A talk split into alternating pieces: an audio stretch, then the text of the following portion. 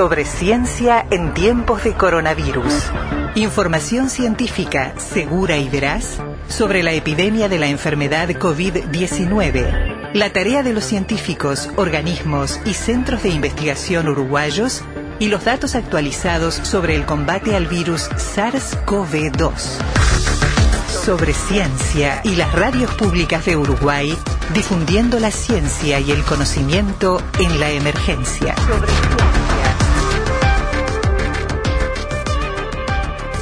Hace unos días, y dimos cuenta la semana pasada aquí en Sobre Ciencia en Codo a Codo, se desarrolló un seminario web organizado por la Asociación de Universidades Grupo Montevideo. Hablaba de la situación del COVID-19 y un enfoque desde la salud animal y la virología molecular. Y dentro de los panelistas y los temas abordados, nos eh, interesó mucho, realmente mucho, detenernos en uno que eh, ha generado muchas dudas a lo largo del desarrollo de la epidemia tiene que ver con los pequeños animales, tiene que ver con los animales domésticos. El título de la presentación de nuestro entrevistado fue Coronavirus SARS-CoV-2 en mascotas. Y por ahí va a ir esta conversación con el doctor eh, Alejandro Benech Gula, profesor titular de la Unidad de Clínica y Cirugía de Pequeños Animales de Facultad de Veterinaria de la Universidad de la República. Doctor Benech, ¿cómo le va? Buenas noches. Buenas noches, ¿qué tal? Un gusto. Igualmente, el gusto es mío. Eh, doctor, eh, primero casi una pregunta básica. ¿No son eh, inmunes a este coronavirus los animales con los que convivimos en el hogar? En realidad, este, no son inmunes, pero todavía no se sabe bien hasta qué punto. Porque, de hecho, en varios países, este, animales que resultaron ser positivos al test de coronavirus, todos los animales que fueron positivos convivían con personas que estaban eh, del COVID-19. y, ahí hay que diferenciar una cosa. Primero, el hecho de que el animal sea positivo no quiere decir que esté cursando la enfermedad. Correcto. Porque puede, porque puede tener la presencia del virus, pero el virus no ser capaz de enfermar. El tema es que en algunos animales, y ahí este, hay especies que parecen que son más susceptibles que otras, por ejemplo los felinos, y los hurones, que están creciendo como mascotas, han mostrado tener cierta susceptibilidad mayor. En esos animales, eh, algunos desarrollaron síntomas este, respiratorios, como los, los tigres y los leones del zoológico de Bronx. Es cierto, recuerdo ese, sí, sí, o sea que los felinos lo, eh, eh, se ha visto que desarrollan una sintomatología respiratoria que dan positivos al virus y justamente es un virus que, que afecta el sistema respiratorio. Pero ninguno de ellos ha sido una enfermedad grave ni mortal y este en algunos experimentos de laboratorio el virus no ha demostrado una capacidad de infectar animales del, eh, congéneres, o sea, este, se infectaron gatos y luego se pusieron con gatos sanos y apenas consiguieron que uno de esos gatos se enfermara, o sea que la capacidad de infección está pero no es tan alta como, mm. como se ocurre en el ser humano, ¿no? Lo cierto es que, por lo que usted dice, doctor, se han hecho ensayos, se han hecho investigaciones, pero todavía está faltando conocer bastante, ¿no? Exacto, sí, exactamente, sí, todavía falta mucho. Este, ¿En nuestro país se ha reportado, han tenido acceso ustedes a algún dato de algún animal doméstico que haya sido contagiado? No, tampoco tengo datos de que se le haya hecho el test a algún animal. La idea justamente era este, hacer, hacer test a animales que, estuvieran, eh, que convivieran con personas enfermas y ese proyecto fue presentado a la Universidad de la República, está en proceso de evaluación, necesitamos algunas, este, eh, alguna coordinación con el Ministerio de Salud Pública para poder acceder a los datos y, este, y poder hacer pero yo no tengo no tengo datos de que se haya hecho algún test en animales de compañía. Está bien. Doctor Benech, eh, lo voy a, eh, si bien su, su área, su campo de acción y, su rol docente está dentro del Departamento de Patología y Clínica de Pequeños Animales, me voy a tomar el atrevimiento de eh, agrandarle un poquito al, paciente.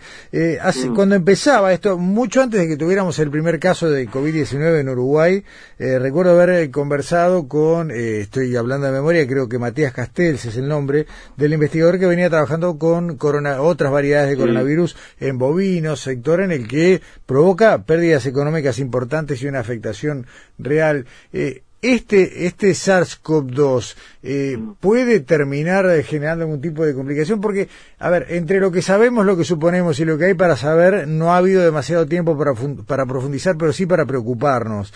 Eh, ¿Hay posibilidad de que también haya alguna cadena de transmisión a través de los grandes mamíferos?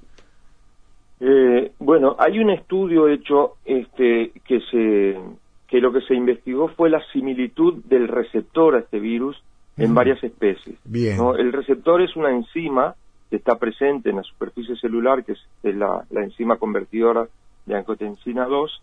Entonces, este, se comparó esa enzima del humano con varias especies y de hecho el gato resultó ser, tener una similitud muy alta. Bien. Este, también los bovinos y el porcino y los cerdos resultaron tener una similitud muy alta. Pero pasa lo siguiente, Evidentemente hay algún otro factor que influye sobre la capacidad de infección del virus, porque el solo hecho de que la de que esta enzima, que es el receptor, sea muy similar, altamente similar, ¿no? Con una similitud muy alta, este, no alcanza para que el virus afecte a los gatos eh, con la misma magnitud a la que... Vamos a ver, en el mundo estamos pasando los 3 millones de personas este, infectadas.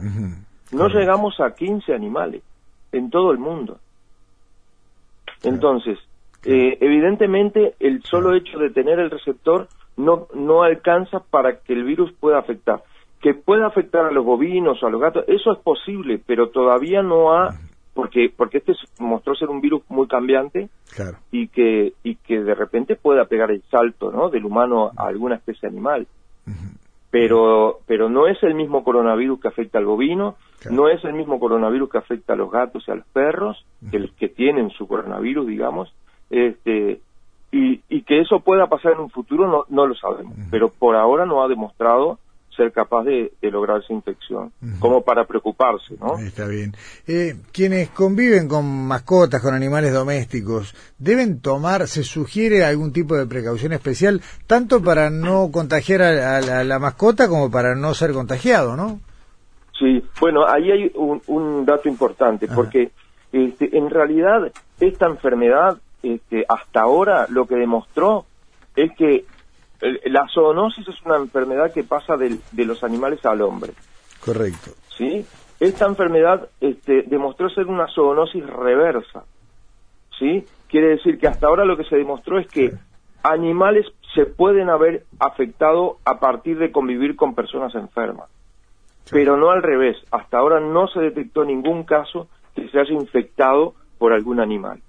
Entonces, el cuidado básicamente vendría por el lado de que el animal pueda, este, de alguna manera, participar como vector mecánico del virus. Convivir con una persona enferma, que la persona tosa arriba al animal, que el, virus quede depositado en el pelaje y que si otra persona lo acaricia, lleva la mano a la boca y eso pueda llegar a infectarse, que no ha sido demostrado, ¿no? Pero la posibilidad está. Entonces, ¿qué recomendación? Y es que la persona en lo posible no, no, no toque los animales, no tosa arriba, no conviva de cerca con un animal si esa persona está enferma. Este, me, quedé pensando cuando decía, y ya en, el último minuto de esta charla, doctor Benech, cuando hablaba de, la zoonosis inversa, eh, y claro, esta enfermedad eh, llega al humano a través del contagio de una especie todavía no determinada, hasta donde sabemos. Hubo un, agente intermedio entre los murciélagos, que son portadores frecuentes de distintos tipos de coronavirus. Hubo algún mamífero aparentemente al medio, y bueno, de ahí al humano. Sin embargo, no parece haber habido ni circulación entre otros mamíferos, ni otros casos de transmisión de mamífero humano. No, eso es cierto, es que eso no ha sido demostrado. E, este virus este, ha tenido la capacidad de saltar eh, en forma muy eficiente hacia el humano y, este, y, se adaptó muy, muy este, eficientemente a la especie, pero no ha demostrado eh, eh, en otras especies. Mismo entre los entre mamíferos comunes en esa región no se ha reportado casos de, la enfermedad. Los pocos casos que se saben son en, en mascotas justamente que, conviven muy de cerca con el humano, pero, pero no en otros animales.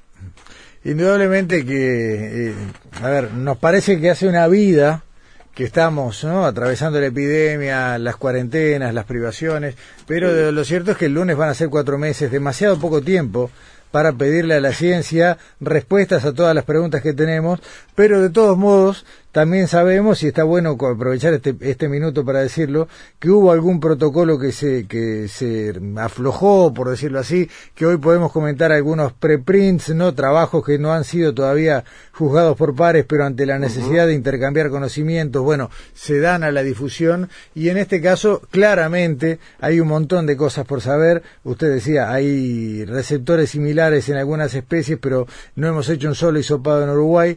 Estaría bueno también avanzar en este sentido. Así que no descarto que vamos a conversar, tal vez no dentro de mucho, doctor Benech.